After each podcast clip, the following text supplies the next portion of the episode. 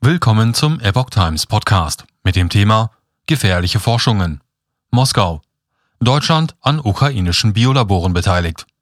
Ein Artikel von Epoch Times vom 16. April 2022. 30 ukrainische Labore, in denen, Zitat, gefährliche Forschungen betrieben würden, davon spricht das russische Außenministerium und will bestätigte Informationen für eine Beteiligung Deutschlands haben. Russland hat Deutschland eine Beteiligung an angeblichen Militärlaboren in der Ukraine vorgeworfen.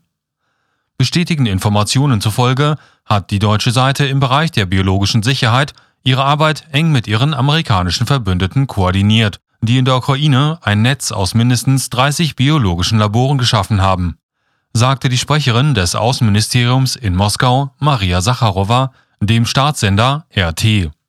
In den Laboren seien gefährliche wissenschaftliche Forschungen erfolgt. Belege dafür nannte sie nicht. Russland behauptet seit Wochen, die USA hätten in der Ukraine geheime Labore für die Entwicklung biologischer Waffen betrieben. Dies gehört auch zu Moskaus Rechtfertigungen für den seit mehr als sieben Wochen laufenden Krieg gegen das Nachbarland. Washington weist die Vorwürfe zurück. Im Westen wird befürchtet, dass Moskau die Vorwürfe erhebt, um einen Anlass für einen eigenen Biowaffenangriff zu haben oder den Einsatz zu verschleiern.